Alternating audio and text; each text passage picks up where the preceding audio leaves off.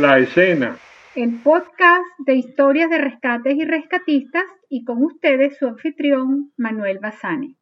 ¿Qué tal amigos? Bienvenidos una vez más a nuestras historias de rescates y rescatistas. Las misiones de rescate en helicóptero resultan fascinantes de ver y de oír sus historias.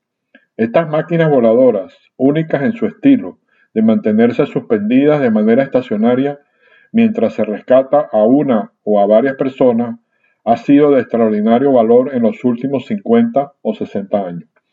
Operaciones de rescate en desastres como las del huracán Katrina en New Orleans, el desastre de Armero en Colombia o el desastre de Vargas en Venezuela no habrían podido atenderse si no hubiera sido por la existencia de estas máquinas voladoras.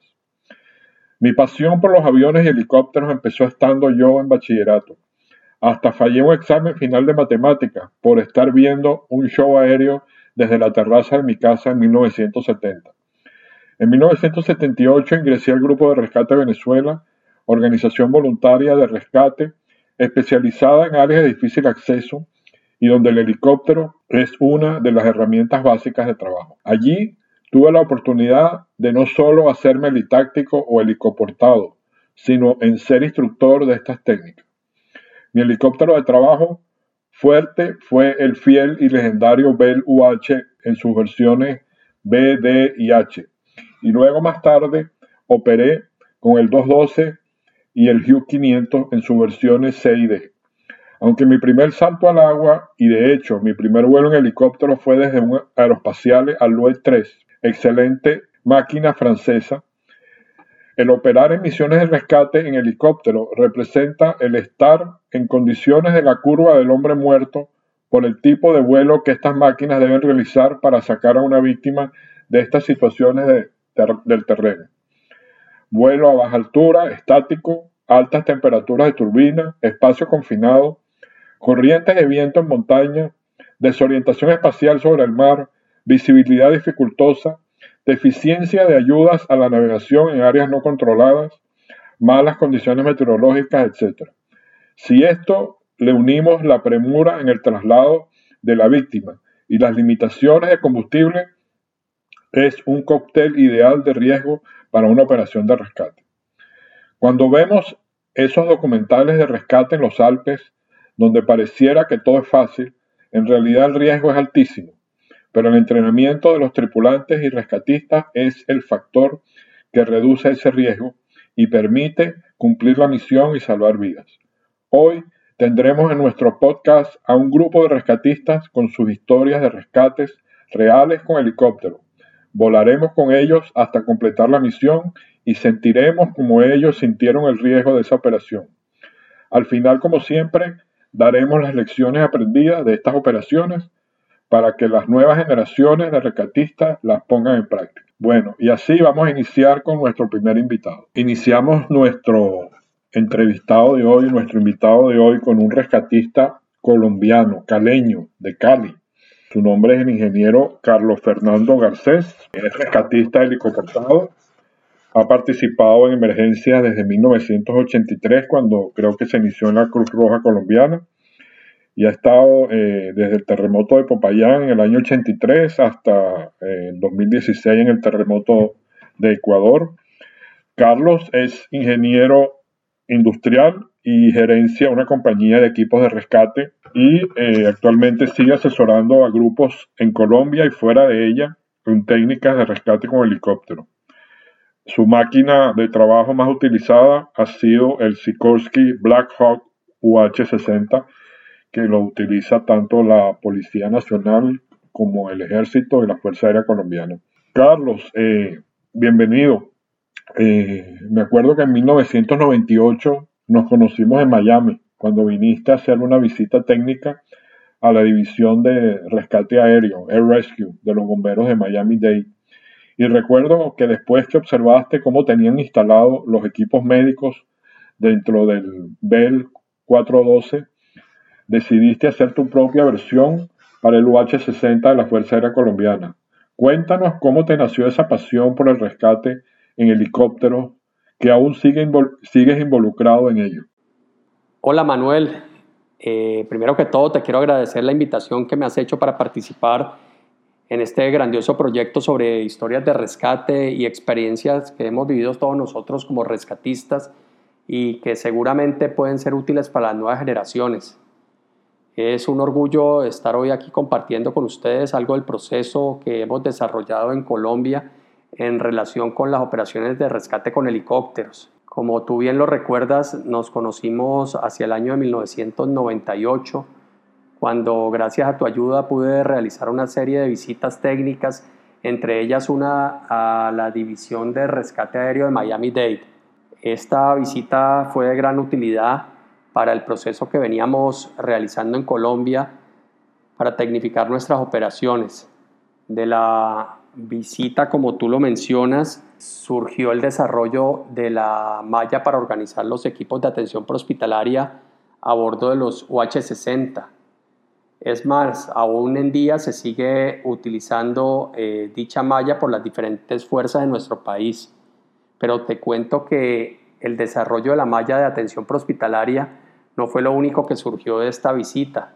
También recuerdo que adoptamos las señales visuales que usaba la División de Rescate Aéreo y adoptamos también un sistema de anclaje que instalaban al interior de la cabina de los 412. En referencia con tu primera pregunta de cómo nace esta pasión por el rescate y en especial por el rescate con helicópteros, te cuento que a la edad de 15 años ingresé a la defensa civil en el año 1984 en calidad de voluntario juvenil.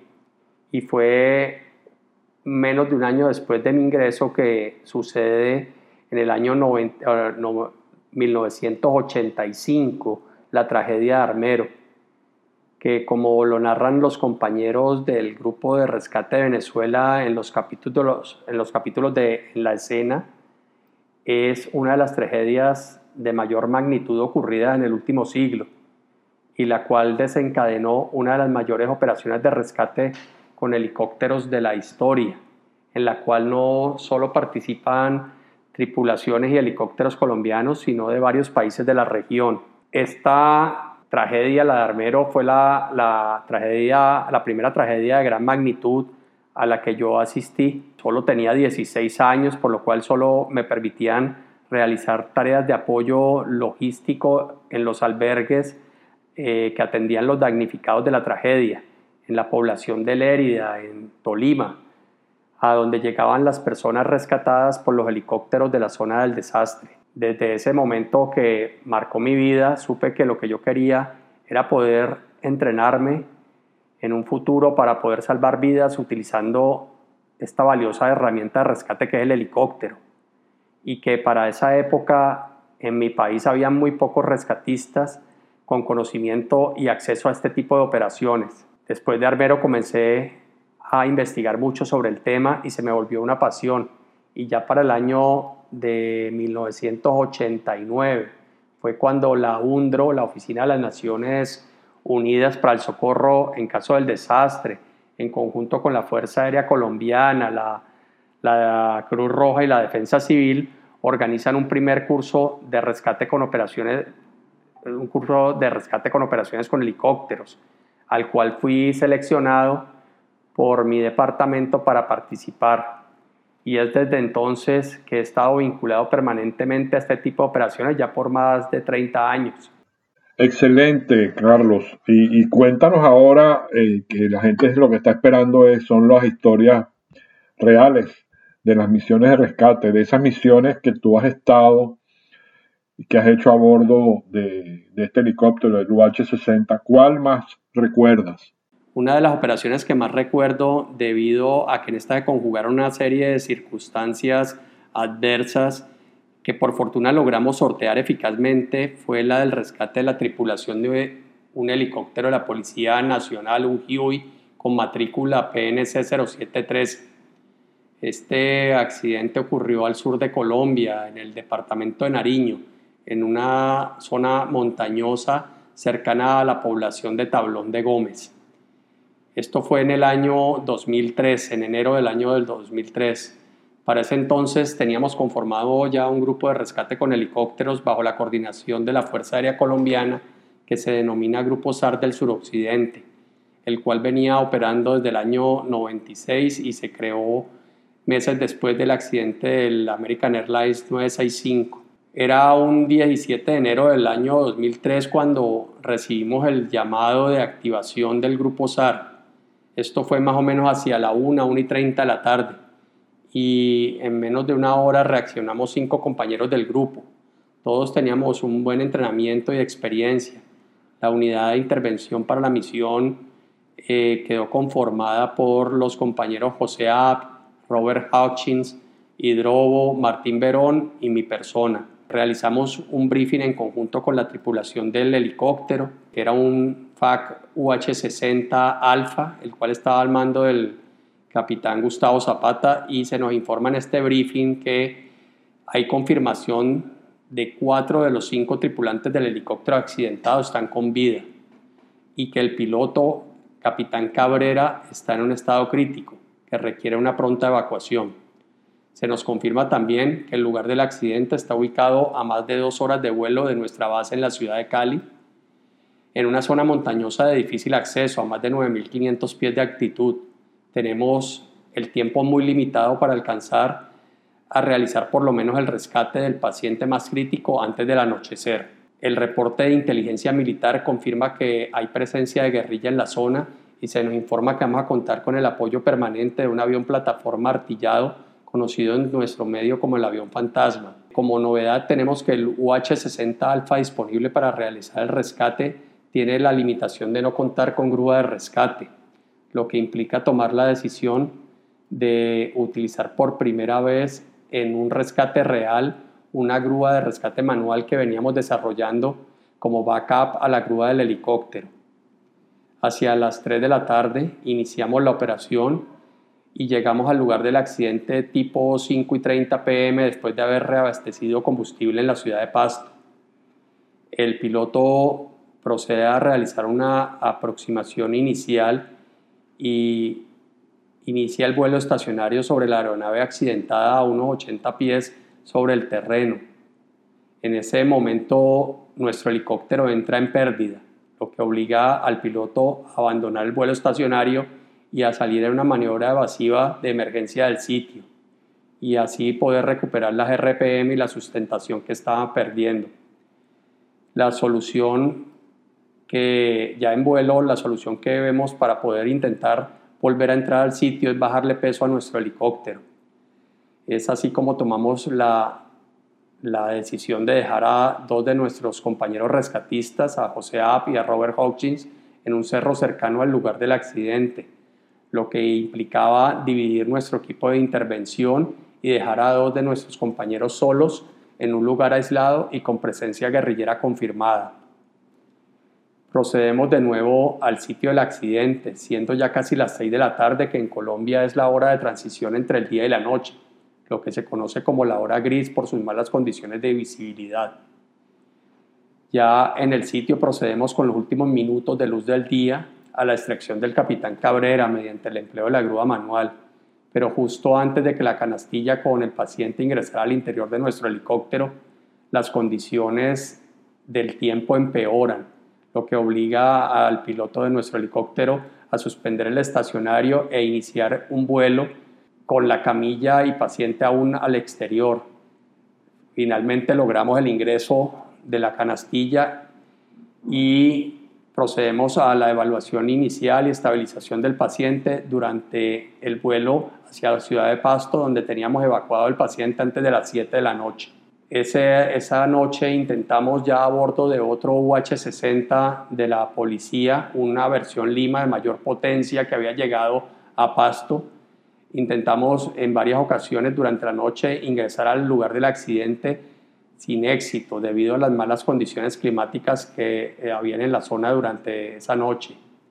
Ya fue a primera hora del día siguiente que logramos rescatar al resto de la tripulación y posteriormente evacuar a nuestros dos compañeros del cerro. Fueron situaciones complejas que logramos sortear y, realizar pues el rescate de todos los sobrevivientes con éxito en un transcurso más o menos de unas 18 horas. Es por eso que este accidente y esta misión de rescate es muy particular por todas las condiciones a las que nos vimos enfrentados y que logramos, pues, como te digo, sortear de, de buena forma. Wow, extraordinaria historia, Carlos. Eh, eh, se ve aquí como los diferentes factores que intervienen en un rescate, lo que hablamos al principio, condiciones ambientales, la situación y, el helicóptero, el piloto está volando dentro de la zona donde se dice que no se debe volar, que es la, que es la curva del hombre muerto. Así que extraordinario. Eh, vamos ahora a conversar con el doctor José García, que ya lo, ya lo hemos tenido en otra oportunidad, hablándonos del, del UH, del helicóptero UH o esta vez nos va a contar, y yo se lo, se lo había prometido la vez pasada, para que nos contara de sus experiencias de rescate en las selvas del, estado Bolívar, del Amazonas, la zona selvática. Los que no conocen al doctor José García, José es médico, fue rescatista antes de ser médico y trabajó, eh, fundó el Grupo de Rescate Oriente y trabajó tanto en el SAR en el sistema SAR en Venezuela como en la defensa civil del Estado Bolívar, protección civil que se llamó después, y sigue dando instrucción y sigue haciendo rescates en la zona. Así que, eh, José, eh, bienvenido. José, tú, tú ya tienes al menos 40 años como rescatista e instructor de operaciones con helicóptero. Cuéntanos cómo empezaste. ¿Qué te llevó a operar con estas máquinas?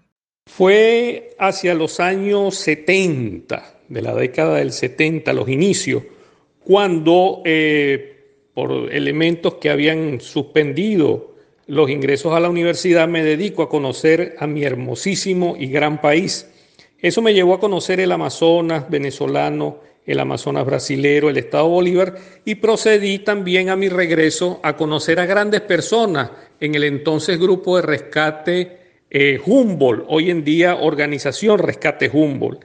Yo compartí mis experiencias eh, amenamente junto con ellos de todo lo que había hecho durante viajes que duraban más de cinco y seis meses y ellos tuvieron la gran cortesía y amabilidad de asimilarme entre sus filas y así comenzamos a compartir una serie de datos correspondientes a lo que yo había hecho desde el punto de vista de supervivencia y de lo que ellos hacían con el manejo de cuerdas y procedimientos de rescate.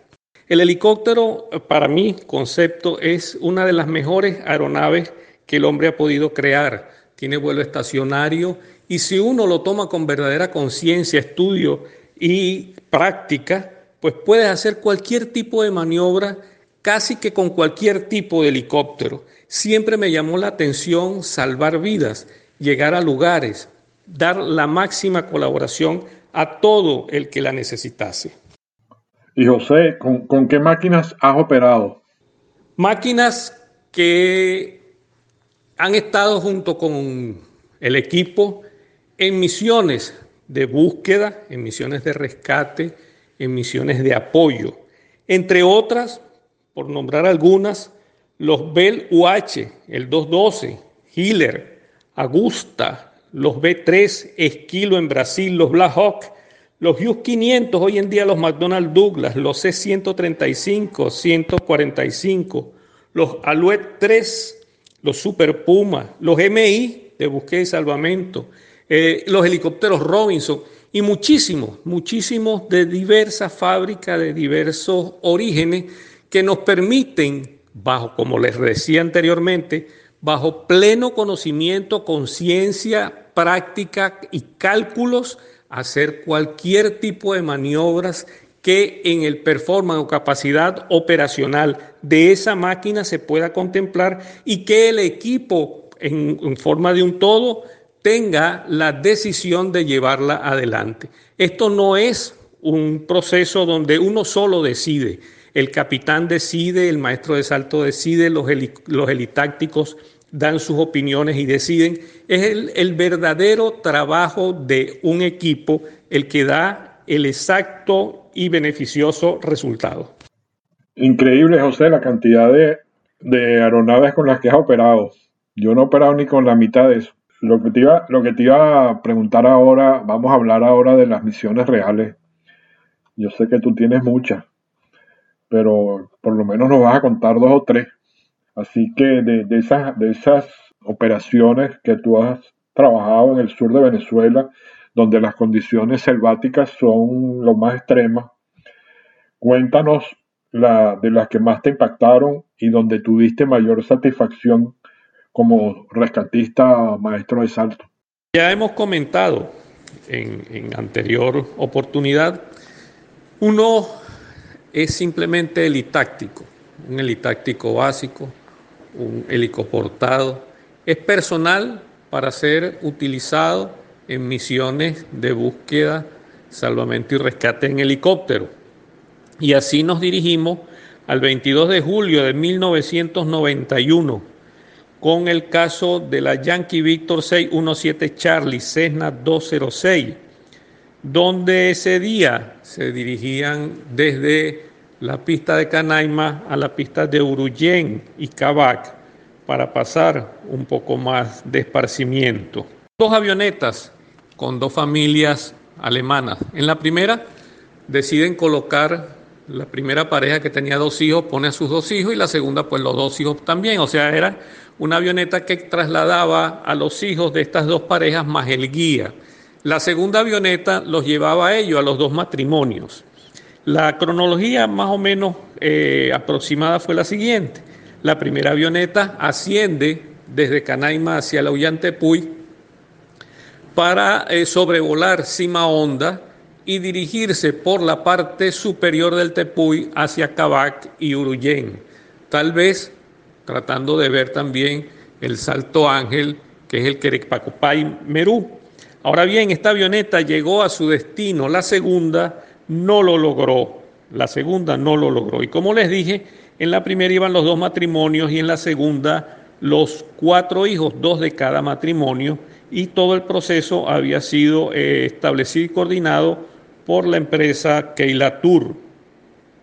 Sobrevuelan, eh, como les mencioné, Cima Honda, atraviesan el Tepuy y la avioneta, la segunda que venía minutos atrás, entra en un colchón de nubes y no logra obviamente pasar.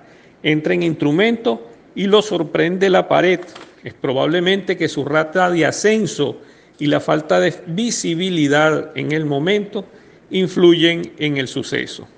Esta, ah, esta avioneta, esta aeronave, queda totalmente como empotrada, metida en una grieta y se presume esos son elementos de la investigación que entró en pérdida e impactó. Posteriormente se incendió. En este caso, la sobreviviente Erika, una joven alemana de 15 o 16 años, sobrevive en perfectas condiciones, pequeños aporreos, logra sacar al hijo de la segunda pareja, un niño menor, pero cuando trata de seguir ayudando las llamas no se lo permitieron y ella sufre algunas de las quemaduras en virtud de que esta avioneta no llegaba, eh, el dueño de la empresa contratante de turismo llega el día siguiente a Uruyen, constatan que este avión 2 no había arribado a su destino y regresan a Canaima. Es cuando se logra declarar la de trefa de eh, la aeronave número 2. En esto, el helicóptero de Edelca, un Bell 412, aeronaves privadas y helicópteros pequeños, inician el rastreo de la avioneta número 2. Al día siguiente llega el personal del, del SAR, del Ministerio de Transporte y Comunicaciones de la época, voluntarios del Grupo de Rescate Oriente de la Federación Venezolana de Rescate, y es así como aproximadamente al final del segundo o inicio del tercer día se ubica eh, la, la aeronave siniestrada a través de un helicóptero de Edelca, en este caso un Ranger. De inmediato se procede a la colocación de personal en, en el área del impacto, pero ciertamente era muy, muy dificultoso la situación en, en el lugar y tienen que ponerlo ciertamente en distancias muy cerca, pero desde el punto de vista de desplazamiento era muy complejo dada la, la, la dificultad que implicaban las grietas en el Tepuy. Anteriormente les hablé del factor de riesgo de operaciones eh, helitransportadas o con helicóptero. Y es aquí cuando comenzamos a planificar. Estaba lloviendo, estamos en la cima de un tepuy, o sea, estamos en los bordes tranquilamente de los 7, 8, 9 mil pies. Techo de nubes en más de una oportunidad nos tapaba completamente y la planificación tenía que hacerse a lo más pronto posible dadas las condiciones de los sobrevivientes y del equipo que habíamos dejado allí. Se decide que es el Bell 412 al mando del capitán José Dos Santos, un capitán al cual le aprovecho enviarle grandes saludos. Hicimos muchas misiones, una experiencia invalorable y de muchísimas horas. Y de Pedro Vegues, un hermano que la vida también me ha dado del Grupo de Rescate Venezuela, copartícipe de todo lo que les estoy contando. Él me dio todos estos datos. Yo los viví, pero obviamente él ha tenido la particular eh, amabilidad de siempre recordar mucho y de tener una gran cantidad de datos escritos.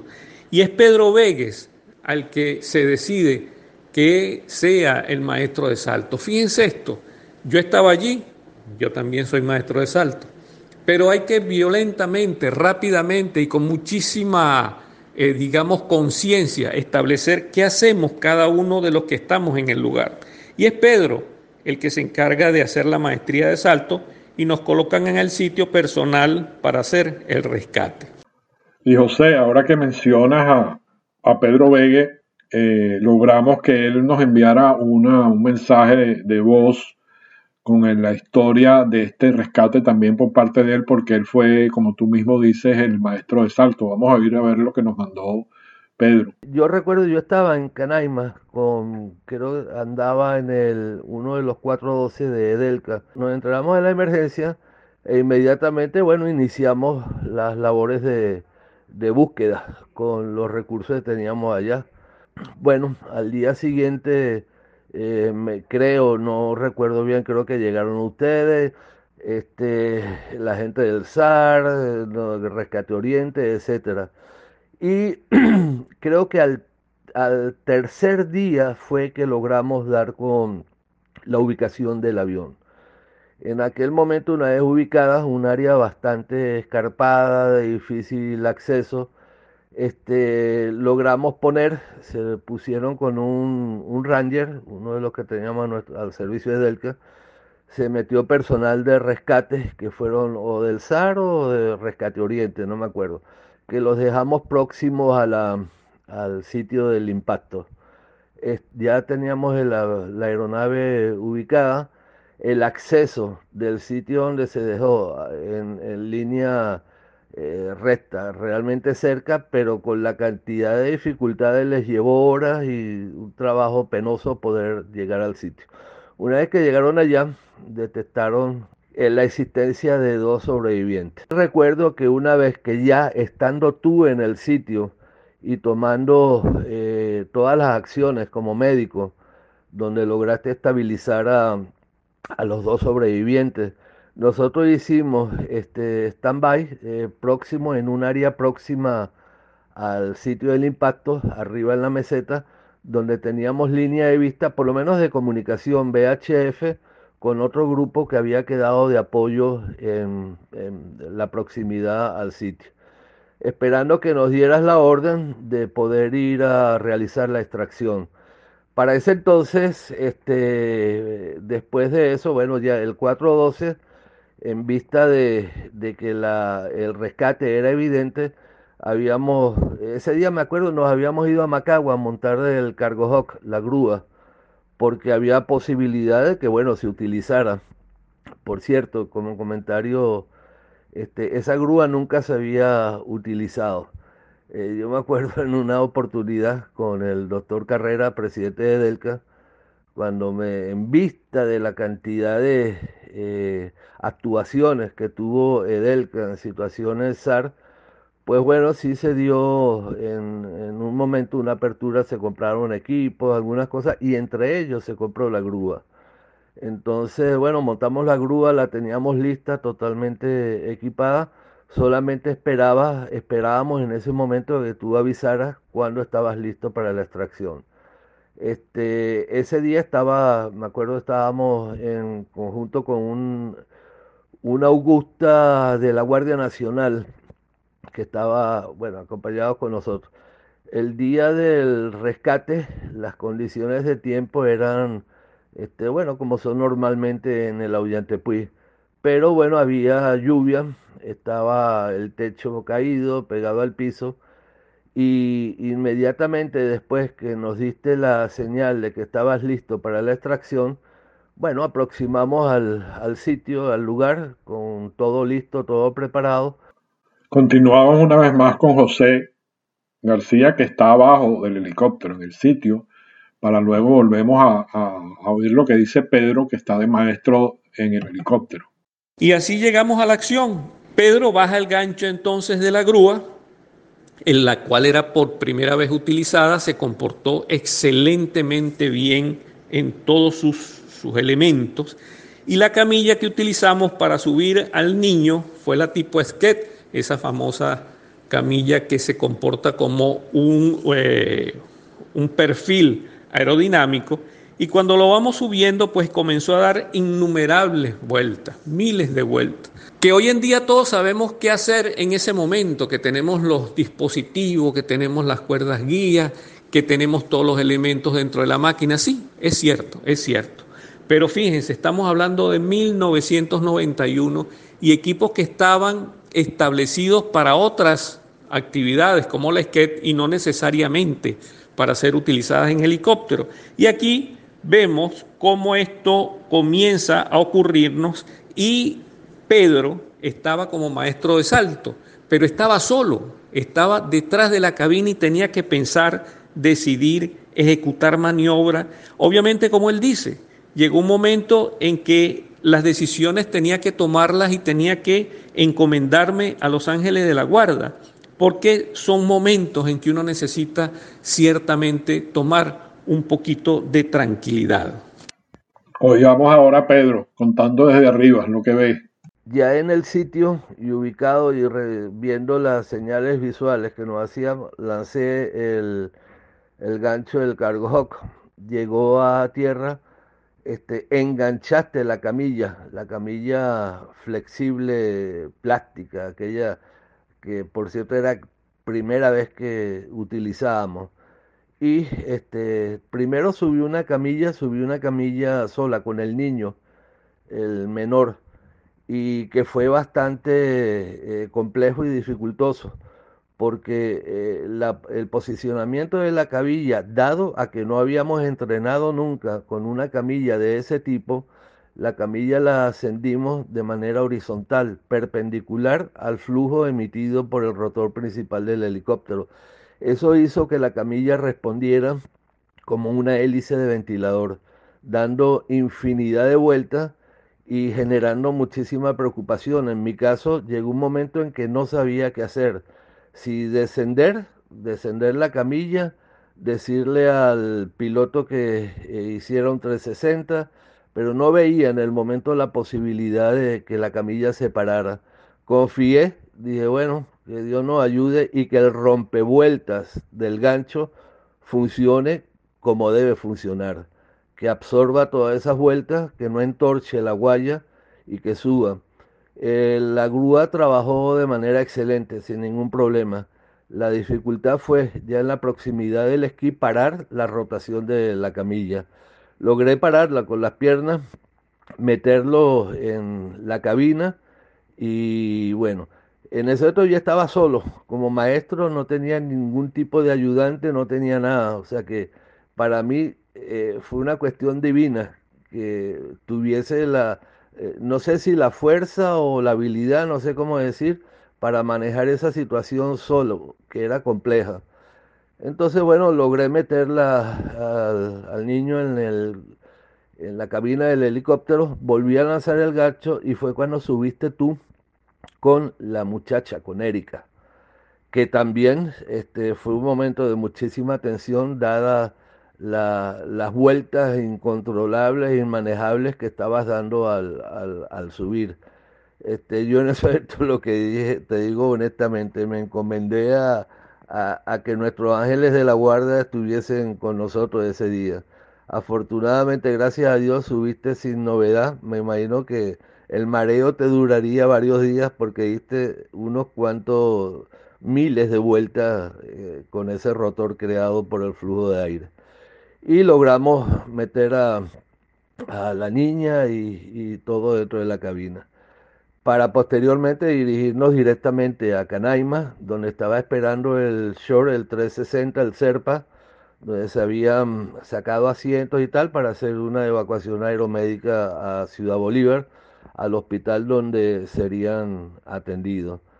En, ese momento, bueno, fue este, la euforia, la alegría que llevábamos dos sobrevivientes con este, eh, una operación de extracción que fue realmente bastante comprometida. Me acuerdo, el piloto era el capitán José dos Santos, un capitán con una destreza, una habilidad impresionante. Y gracias a su serenidad, su aplomo, su temple, inclusive, inclusive, llegamos a estar eh, prácticamente eh, por algunos segundos en instrumentos porque el colchón de nube nos arropó mientras que estábamos subiendo la camilla y se mantuvo estático pero sin moverse un milímetro. De eso hay una, una grabación de video que nos hacían desde el sitio donde, digamos, el sitio de, de apoyo, donde había otros helicópteros a la espera. Y se ve, bueno, el helicóptero absolutamente estable en un hover mantenido, se ve la camilla como sube dando las vueltas que ya sabemos que dio. Y este pero bueno el rescate fue exitoso. Realmente dramático lo que lo que cuenta Pedro y vamos a oír a, a José para terminar esta historia Vean ustedes cómo una cantidad de elementos se van dando, van ocurriendo y van pasando, y que no pasan por casualidad, pasan por causalidad no casualidad, causalidad. Una causalidad producto del entrenamiento, el estudio, el entrenamiento y el estudio, que también desarrollan procedimientos y protocolos de tipo logístico que nos llevan a finalizar las misiones viéndolo como que si fuera algo muy fácil. Ciertamente no lo es, no lo es.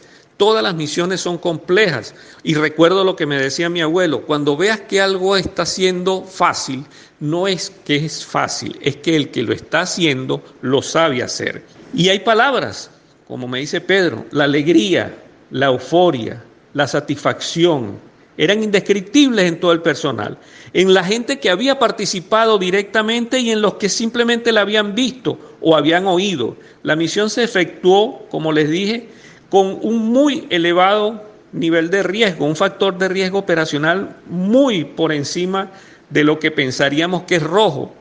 Y solo expertos podrían haberlo hecho. Eso fue lo que llegó allí y que Pedro lo enfatiza posteriormente.